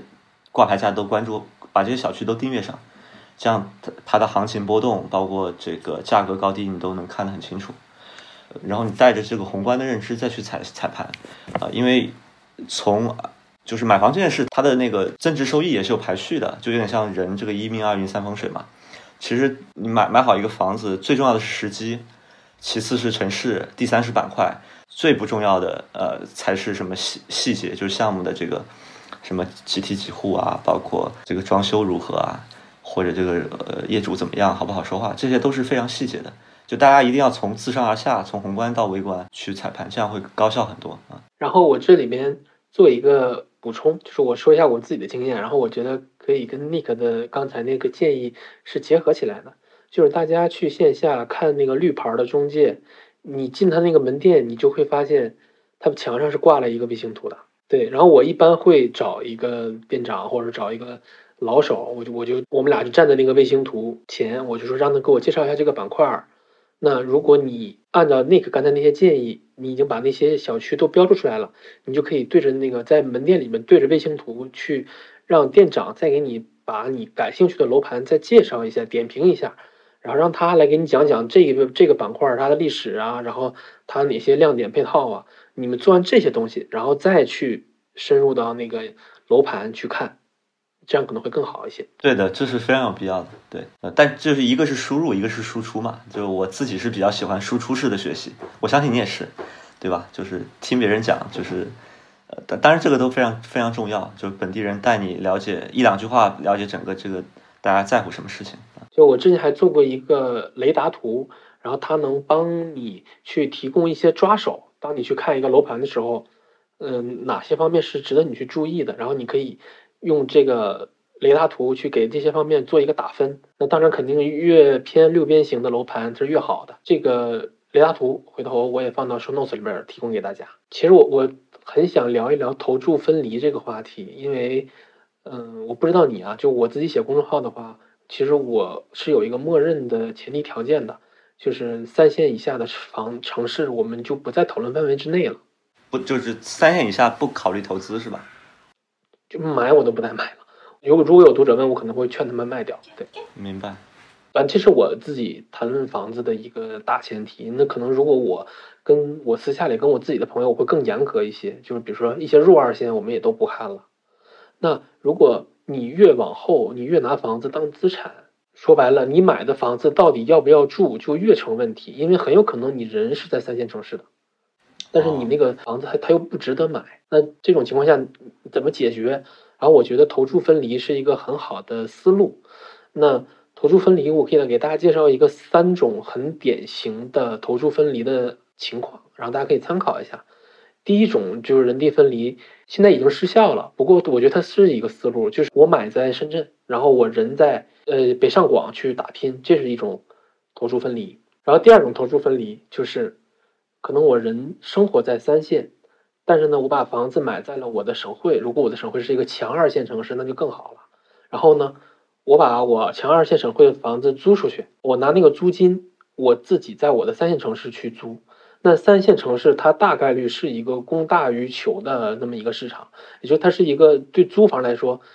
呃，它是一个呃，就是租客的市场。我是很容易可以拿到一个比较稳定的长期租约的，它也不会牺牲我的居住体验。相反，如果你租房，你的自由度是更高的，可能你比你买在三线。能享受的居住幸福感是更更高的。那与此同时，你买的房子，它作为一个资产，它在二线城市，它是有流动性以及保值甚至增值的这方面的保障的，就是第二种投注分离。那第三种投注分离就是，比如说我在北京，然后呢，我可能我在二三线、二二环和三环这地方上班，但是我没有买到公司附近，我可能是比如说我是一个纯投资，我可能买到了一个四环外，那这个时候我的通勤就很成问题了，那我就可以把我买的房子租出去，然后我同样我拿这个租金，然后我租在我公司附近，那这是我觉得是第三种的典型的投诉分离。那投诉分离其实它操作起来并不难。难就难在你能突破，就是那种固有观念的枷锁，就是你得真的把房子当成一个资产，而不是一个房子，才能才能就是落地的更更坚决一点。对，我觉得这一点是，尤其是第二种投诉分离，就是你人在三线，生活在三线，但是你房子压根儿没买没买在这儿，可能亲戚朋友会会觉得你啊，对吧？评头论足的，这个我们都很熟悉。对，嗯，但是呢，它可以有效解决你把房子当资产，但是你人不在资产地的这个问题。对我，我其实本人就在践行你的第三种投入分离方式。就我，我我在上海买的房子太远了，然后我的工作又经常换，那我就没有办法，就不可避免的要投入分离。嗯，因为我觉得所有一线都有这个问题，所以我我很认可第三种。但为什么就是呃，那你你会鼓励？一，比如说你的三线城市的读者去做投注分离吗？还是说你是鼓励的吗？还是他他如果问了你才会去去引导，对吧？比如他们他他们在评论区里说了这点了，我一定是这么回答的，因为我觉得我这种想法他在他身边的人一定是听不到的。当然了，我这种建议一定是会遭到巨大的反噬、反杠去怼我，但我我肯定还是要说的，因为我觉得它是一个更优的解解决方案。嗯。明白，嗯，但这个也建立在你对投资的相当的信任上，因为我觉得大部分人不不去研究房地产，还是挺容易踏错的。这个这个事情就像炒股一样，都是风险极大的。不不会啊，我觉得你买在二强二线和买在呃低线城市，你你的概率就不一样。就就我你可以没有任何操作，但是前者的流动性和保值的概率一定是要高于三线城市的。我觉得这个是不不无需讨论的。不，这个也。这呃嗯，我们举个例子吧，比如说深圳二一年到现在跌了百分之十五，深圳这样的跌幅，呃，其实我我我觉得这样的概率还挺大的，就是说，我觉得未来这种鬼故事会越来越多。呃，实际上你在华北应该也能看到吧，就是整个天津、郑郑呃郑州、太原，其实当然你可能现在不认可它的价值啊，但是你如果回到一六一七年。你你其实会相当认可这些城市的强压线的这个价值的，但是他们的跌幅一点也不含糊。我我觉得我因为我身边确实有很多读者是是经历过，比如说二一年投深圳，二一年投武汉，甚至一七年投廊坊，呃投郑州都是经历过的。我我觉得这都是在持有体验上相当难受的。所所以我觉得就是多看一看，就是多看一看房产的数据。呃，然后了解一下周期这件事情、趋势这件事情，我觉得能够帮助很多人，即使在资助上不犯错，因为即使是不同的年时机买自住房，它的体验也是完全不一样的，你的心态是有根本性的不同的。所所以你你就是你认为，呃，在三线依然也也是值得可以买的。呃，没有，我我我跟你的观点在三线是对齐的啊，我自己确实三线以下是不碰的，呃，除非特别看好的三线。啊，大部分是不行的啊，但是，呃，但是我我我比较想补充的是说，即使一二线，我们也要相当的谨慎对于我们的投资预期，而且实际这件事情确实是非是相当重要的，就即使是一一二线，也有可能亏大钱。嗯，接下来是一个我觉得非常重要的问题，就是和和什么时候买。对，我们一直在聊买点，对吧？就是就是买完什么时候卖？我觉得是这样的，就是。呃，你会发现一个体验，我不知道你身边有没有那种在大涨周期大涨前买入的那些朋友，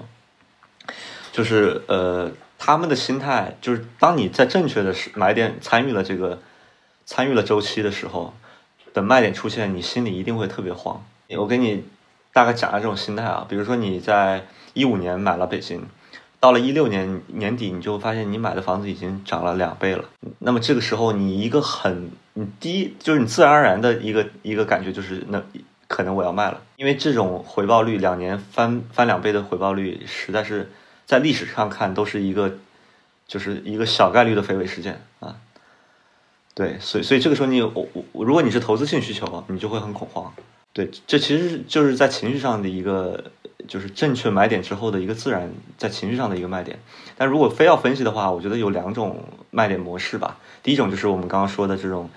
小概率的肥尾的这种级别标准差的涨幅，你经历过，那这个时候就是一个强势卖出的时候，就是也也可以叫强势止盈嘛。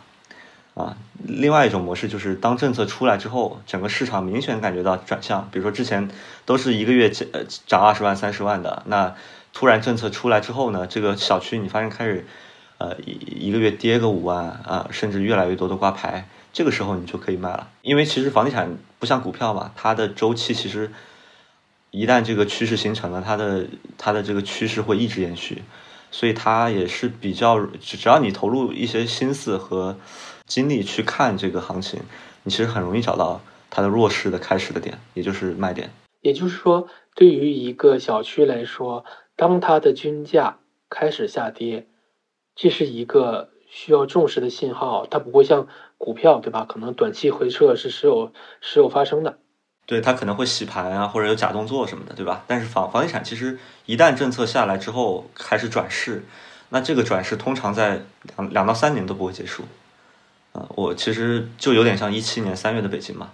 我记得一六年十月北京有个重调控，然后一七年三月有有有一个加强。对，那个一七年三月就是彻底的关门打狗。呃，对，就是你所谓的关门打狗。那那之后，其实政策出来之后，其实市场还很亢奋，很多人还想买。但是到了大概六月左右，你就明显感觉到，就有些小区开始跌了。那这个时候你你卖完全不晚啊。但是你就一定要比较坚决的去挂那个，就我们之前聊的嘛，挂那个市场价卖掉，挂市价成交。嗯，你刚才说那个市价，我觉得你刚才有一点特别好，就是比卖一便宜一点儿。就是你不要有任何的贪念，因为这个时候实际上它已经是标准的卖点了。这个时候就是你应该是让利，让它尽快成交，因为越往后时间不是你的朋友，你可能等等的结果就是越越卖越低。然后我觉得很多人初接触到你的这个趋势的体系，其实会很很懵的，因为我直直白点问啊，抵押经营贷在你的体系里重要吗？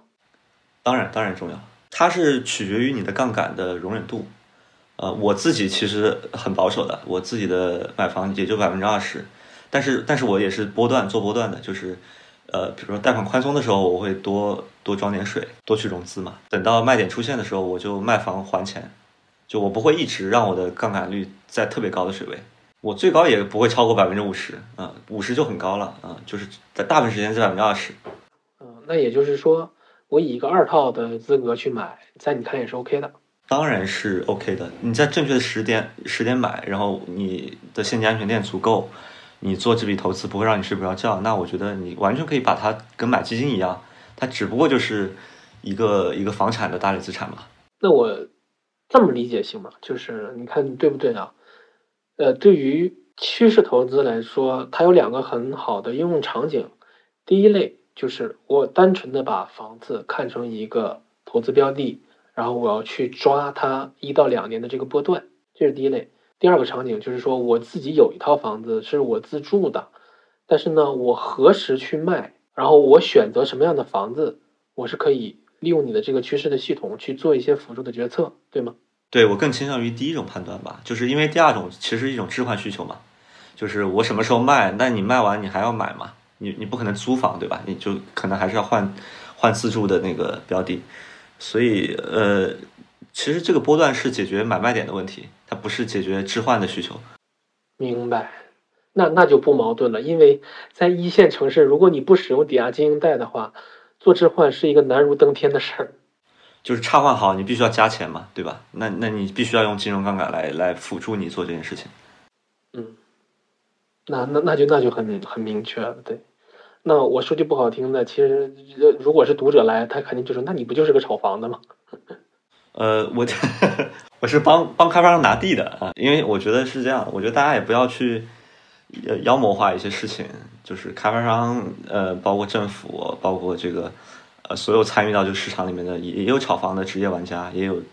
也有这个普通人，但是很喜欢买房子的。其实就跟股票是一样的，大家参与这个市场还是凭认知和本事赚钱。炒房的并不是大赚特赚，我我认识的炒房客里面死的很惨的很多，呃，开发商大家也我知道大家都比较仇视开发商嘛，但大家也要知道，过经过了二二年，基本上所有的民营开发商都被出清了，这个大家应该比我清楚，对吧？呃，然后政府也也也也有相当多的城投的债务，呃，我我我倒不是说要让大家去共情强者啊，就只是说，呃，这个行业确实是跟投资任何投资行业都一样，血淋淋的，大家凭自己的本事赚钱，不断的每一轮周期的熊市都会把一些认知比较差的玩家出清掉，我这也是一个非常需要勤奋和敬畏市场的一个行业。哎，我我好奇啊，就你看你观察到的。炒房的它挂掉的，一般是因为什么？呃，大部分是因为时机，在错误的时机加了杠杆，然后持有大量仓位，被迫忍受下跌给他带来的这个现金流的这个侵蚀。嗯，就是一般炒房死都死在现金流断掉的上了，是吗？你可以这么理解嘛，就是呃，比如说一些比较用用杠杆比较极致的，呃，他可能贷用抵押贷贷出了八成，啊，希望能够。最最快的上涨，但是实际上房价下跌了百分之二十，那他其实卖掉房子还完还完抵押贷，他就已经是零现金了。但如果跌了超过百分之二十，那他基本上就爆仓了。呃，就是过去五年跌百分之二十城市真的不少，可能你在北京没有感觉啊，我想我长春就跌了百分之二十，对吧？然后这个郑州、太原、天津这都都都跌幅超过百分之二十。我我觉得你你看过去一段时间。关注我的读者，大部分都是长三角和珠三角的人，这里面其实已经有相当大的幸存者偏差。就是华北的人在干嘛？就你会发现华北华北人没有炒房客，就是因为可能有，但是可能已经被出清了。所以我觉得还是就即使我研究了这么久，我还是不能保证自己是对的。我我我也是不敢去用高的杠杆，因为我觉得投资一定是给自己锦上添花的事情，千万不要影响自己的生活。另外一个话题，其实就是很想提醒大家一下，因为这一轮新一轮的宽松周期已经来了嘛，那可能在未来的某一段时间，你会猛然的意识到，哎，这个房地产确实是起来了，房价确实是涨了，然后交易量在暴增，你身边的人就很亢奋，那这个时候其实是有一种就是错失，你会恐惧错过的，那。我过去几年其实通过公众号也见证了很多读者，他把买房变成了缓解他自己焦虑的一个手段。那这种这种其实结局我我感觉是不会太好的，或者说他也没有吃到什么涨幅。然后那这种都你没有吃到涨幅，这都无所谓了。其实我就怕就怕那个月供的压力毁毁毁到了你的生活，或者说把你变得生活压力太大。所以我就特别提醒大家一下，就是嗯。一定要注意自己买房的安全边际，然后一定，对老钱，你是怎么看这个就是安全边际这个事情？就是因为我我我记得你很早公众号有一个买房表格嘛，就就是你是怎么理解一个人他的安全边际到了什么程度就可以做这笔投资，或者可以再置换更大的改善自住？你是怎么理解这个问题？我会把那个买房表格放到 show notes 里边，然后这个我是。如果这个播客只能给你推荐两个事儿，一个就是那个的那个趋势的总结的图，还有它的这套体系。那第二个就是我想跟大家推荐买房表格。然后它是什么意思呢？就是买不买房，其实你是可以，就是这个房子我买还是不买，你是可以拍脑门去决定的。但是当你决定买了，那它就不是一个选择题了，它是一个算术题。那买房表格其实就是帮你。根据你的那个那个，你手里有多少钱，以及你能承受的月供的上限，这两者相加，去帮你算出来一个你能买得起多多少总价的房子。然后，当你带着这个答案，你再去选房会更有针对性。然后你也不会说，哎，为什么我看的房子都是我买不起的，就不会有这种问题了。你只会看你自己买的在你预算范围内的房子。那所谓的安全边际，它来自于几个地方。第一个就是你真的得确定你对未来六十个月，就是未来五年之内，你这个现金流的稳定性，你你是很确定的，这是第一点。第二点就是我肯定是不希望大家把杠杆用尽的，因为在上一轮，包括可能受某些非常著名的房产大 V 的影响，很多人觉得就是负现金流是没问题的。所谓的负现金流就是我的收入减去我每个月的必要支出，再减去月供已经不够了。大家觉得这个没问题，但是事实证明，那如果再扛再来个疫情这种三年的这种黑天鹅，嗯，很很容易让你挂掉的。那如果大家不信的话，可以去那个深圳的个人破产公示网去看各种各样的悲惨故事。对，所以就是说负负现金流也是我无法接受的。那第三个安全边际，就是当你买完房之后的一个最首要的目标，就是去赶快存钱。那这个存钱，我觉得，呃，十二个月到三十六个月，就一到三年的你的收入是差不多的。也就是说，它它防的是什么呢？防的是你家里边的人有人失业，或者是有人生个病遇到个灾呀。你是有，你是完全可以有一笔应应急的钱的，它能帮你扛个半年。这三种安全边际共同决定了，就就相当于说，呃，买房表格帮大家把这三种安全边际都量化出来了。那我觉得你在买房表格计算下都没问题的话，我觉得你可以踏踏实实的去选房。嗯，明白。我我想我想就重复一下，就是说，你建议大家立即就是存一一到三年的钱，以这个为现金垫，对吧？然后再衡量自己的收入和月供的。呃，你的公式是什么？就是收入要高于月供的几倍？呃，收入减去必要的生活开支，然后再减月供，还有还有还有剩，或者是勉强打平都行。就这个大于零，那么这个就成买房就成立，对吧？对，因为然后嗯，对，明白。那首付是从自己的那个呃，从自己的存存款里出吗？首付你可以是借的，但是你肯定得有一个呃还款计划，对吧？不管是你跟亲戚还是朋友借的。那这些东西也都构成了你的，我我都把它算到月供里了。OK，那就因如果你首付不够，那就相当于多了月供嘛，对吧？是呃，首付不够就多了月供，是的，是的。OK，所以所以反正它是一个组合，就你你有一个还款计划，就是一个就是一个首付加上月供，它是要满足你的收入和存款模型的。是的，也就比如说，或者说你这这对，或者你老婆问你，就这个房子我们为什么要买？你可以给他一个一个 Excel 表格，你告诉他。呃，我们爸妈出了多少钱？我们朋友借了多少钱？我们这我们两个的收入是多少？我们每个月要花，包括还有孩子的钱，我们要花掉这些，那我们还有剩。那剩下钱，我我们未来可能我们要六十个月，我们可以看到房子的涨幅，然后呢，我们的现金流足以支撑这些支出，然后我们还可以再存一笔钱，以后有事儿我们也不怕，因为买房一定是你人生中最大的一笔支出。有有了这个表格，你会对它更胸有成竹一些，你会。帮你减少很多恐惧的，因为当周期真的来临的时候，你是很容易很慌的。然后你会，当你很慌，你就会任凭别人的观点，任凭一些错误的、流氓的逻辑，还有各种噪音在你脑子里面去去撞的。这个叫做有时候你说被行情逼定嘛，就是被被被牛市逼定的人，有就会垫着脚去做一些自己超过自己支付能力的事情，嗯。对我是非常不喜欢这种状态的，所以我就希望用这个表格让大家把买房这个事变得更胸有成竹一些。嗯，明白，就是你这个方方案当然可确实是稳妥的。其实我比你更我我我其实比你更保守。我自己的投资买房的那个模型是，就买完房还剩下的现金垫一定要足够我支付两年的月供，这这是我的模型。就就是在你那个基础上再多一笔啊现金安全垫，就是我抱着最坏的打算，就是我失业了。那我是零收入，那在这种情况下，我两年不能死掉。我这个这个前提成立，我才会去做这笔投资，否则否则这笔投资会让我睡不着觉，因为我就存在两年被出清掉的风险。就是对待买房表格这个态度，可能我放到五年前，放到二零一八年那个那时候的我，我可能会对此不屑一顾，因为那时候我也年轻，我会觉得我的收入还在增长，然后我会对未来很有信心，那我可能就不太在意，但是。放到二零二三年的我，我就会非常重视买买房表格。那我相信，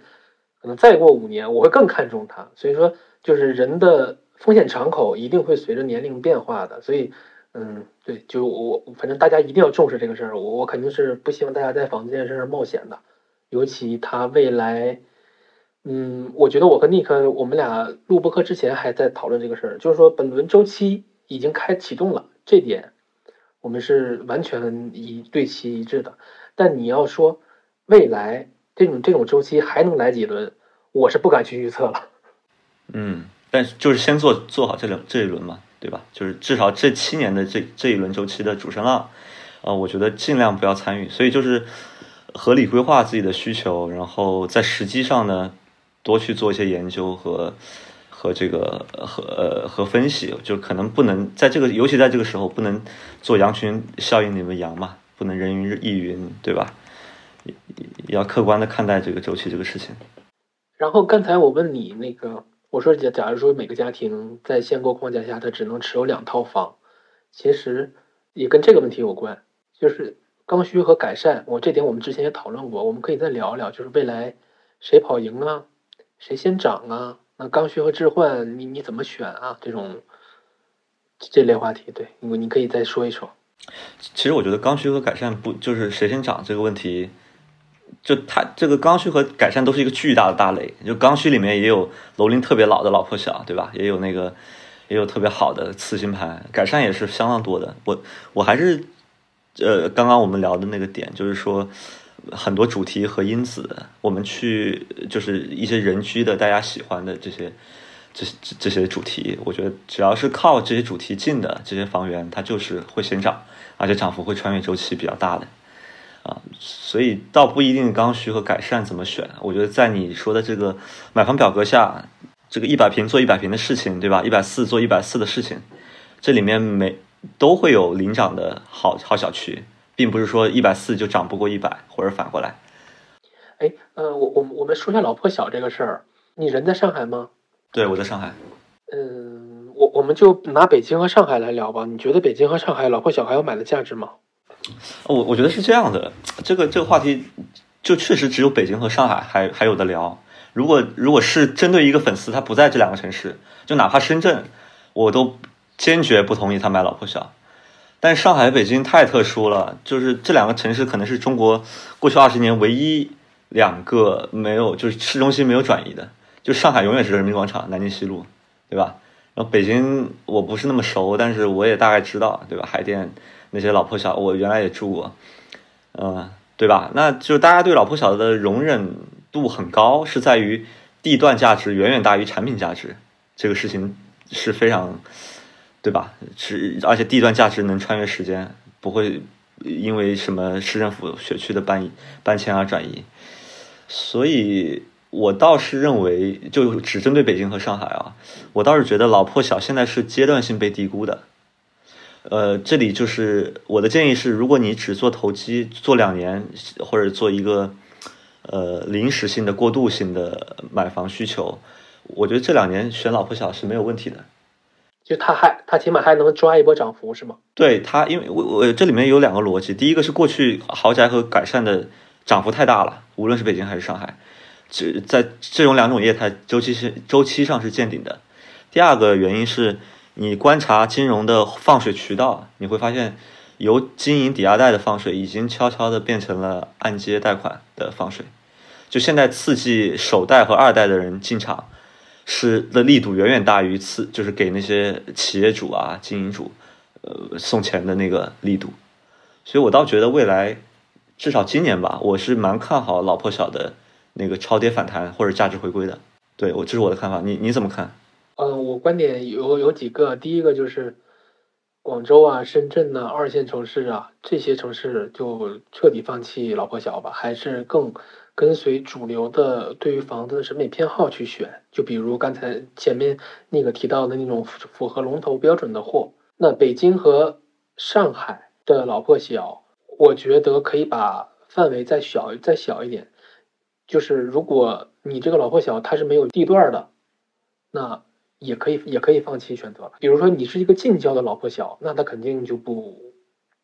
在我这打分一定是低的。那很多人说老老破小一定要匹配一个学区，这个呢，我不太好说，因为我我自己觉得学区它本身又是一个正巨大的政策风险。但是呢，学区确实是配那个地段的巨大的加分项。对，这这是一点。那北京、上海我是不太清楚。北京的问题在于。比如说你想四环内，然后总价六百万，你去买的话，主要的供给还是在老破小，这就是现实，就是你很难去，就是说你没有太多选择的余地。就也就是说你在北京买房，如果是低总价，必然面临着地段和产品力的二选一。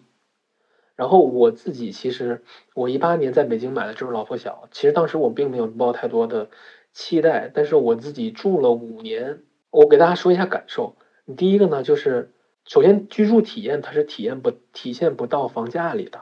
也就这五年我享受了巨大的嗯地段的方便，比如说我我可以步行去上班，然后嗯各种比较稀缺的那种人文的资源，在我因为我是买的三环。所以说这些都都都是享受到的，但他们可能并没有体现在你房价的涨幅里。然后第二个呢，完全出乎我意料的是，我我们这边多了两条地铁地铁线，然后正在动工。呃，包括周边的变化也都非常大。比如说原来我们我们家附近有有小吃街，后来都被清退了，现在那地方变成了一个特别安静的街道。呃，产原来可能有一个商场，后来那个商场倒闭了，嗯，可能对我们在这儿来说是一个巨大的利空。但那栋楼又被字节跳动买下来了。然后，比如说我们边上有有有有一个很大的公园，它也经经过了一轮巨大的翻新。但是我买老破小的时候，我主流观点是什么？老破小周围没有没有生地，那你可能它没有新产品的供给的定价，去帮你拉高整个板块的这个嗯配套的也好，还是说板板块的价格天花板都没有都没有新房去帮你去拉。然后呢，因为没有跟没有生地，你这个板块也没有什么改善的空间。这些是我当时买老破小很大的顾虑点。但是我自己住下来发现，包括我自己观察，我发现北京三四环以内，它的城市更新也是有的，而且还挺明显，起码你是能感知到的。就北京的旧城改造确实是全国力度最大的，这个是就是有点超出预期的，对吧？就大部分城市其实不成立，对。是的，而且还有一点就是我们小区还经经过了旧改，哦，这还翻新了，对吧？对，所以嗯，包包括周围小区也都是。所以我就说，嗯，如果大家在北京和上海，其实对老破小还是可以有一定的容忍度的，嗯，当然了，它它有它很大的缺点，比如说房贷的那个期限啊，这些这些我都不否认。对，包括金融的那个，就是你要如果要抵押，也抵押不出太太太高的成数嘛。但是但是确实是怎么说，就是就是在确实就是在上上海老就楼龄肯定是无法穿越周期的，就是楼龄。怎么讲呢？就高楼龄的产品肯定是无法在长期穿越的，对吧？但是这个风格现在我觉得是有阶段性低估的机会的，它不适合长持，但是我觉得倒不作为今年建仓倒也不差，可以是一个过渡性的一个方案啊。啊，对，然后我还有一个细节问题，还挺想跟你讨论一下的，也是关于老破小的，就是我为什么买老破小，还有一个很重要的原因就是我自个人有一个审美偏好。我绝对不去碰那种带电梯的塔楼，而且楼龄比较老。这这这类供给在北京也非常常见。哎，对，在北京还挺多的塔楼这种事情，但是别的城市基本上都淘汰了。是的，就是一种大高楼，然后呢，高容积率、密度很大，然后是电梯房，但是呢，那个物业就极其的差。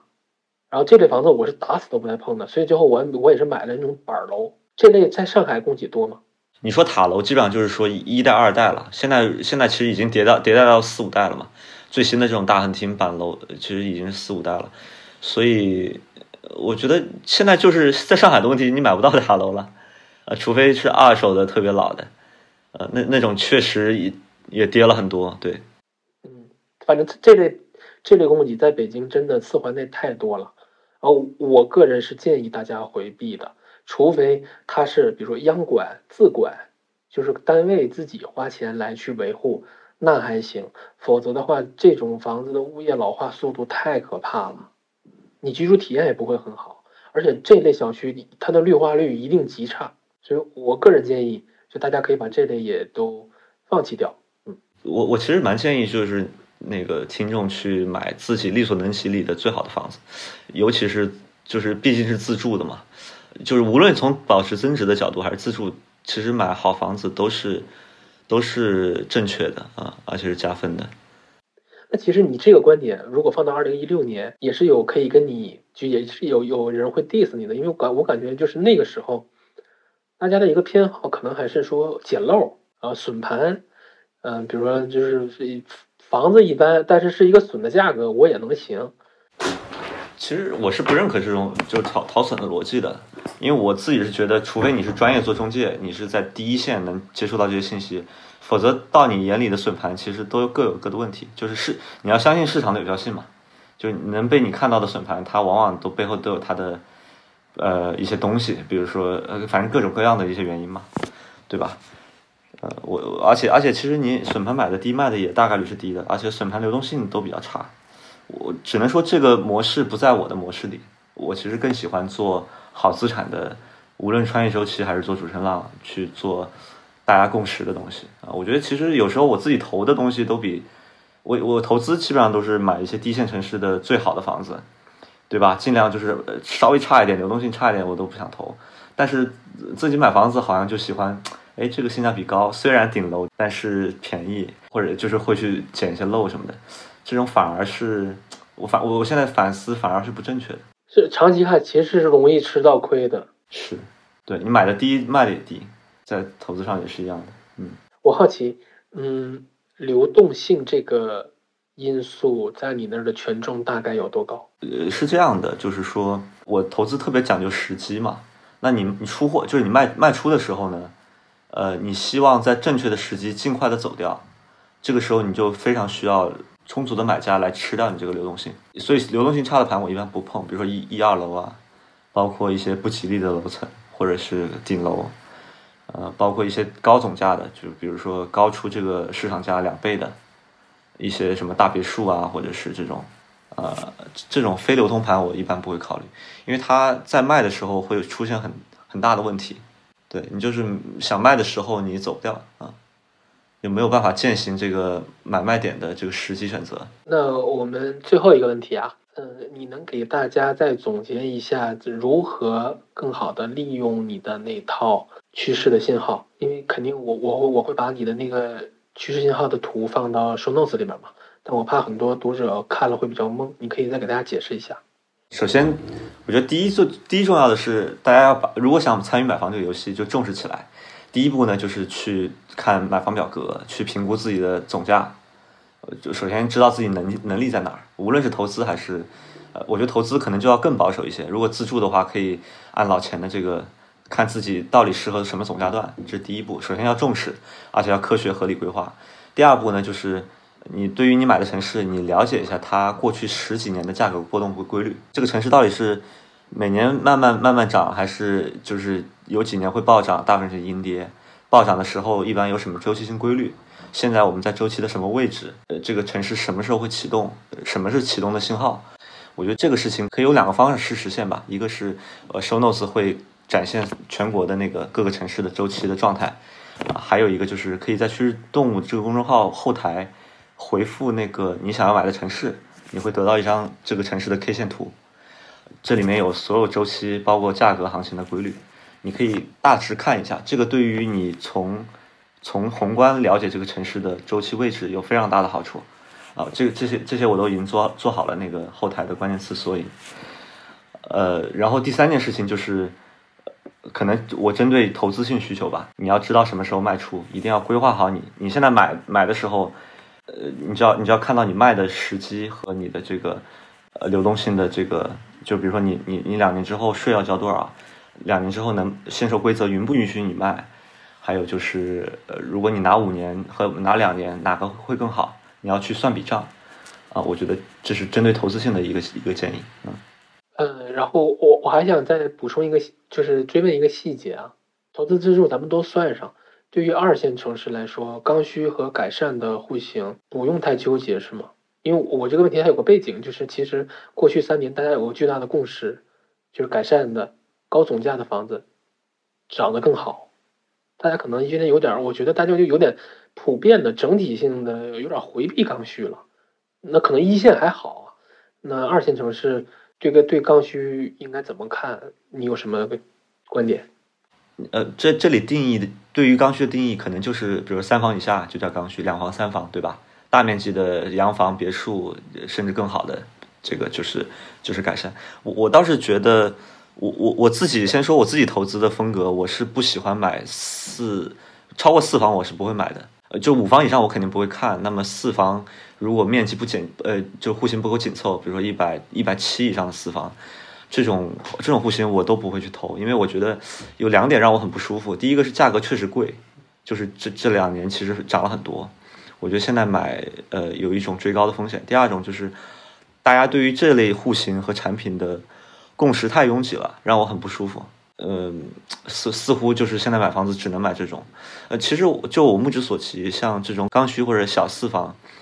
它的产品最近的迭代的，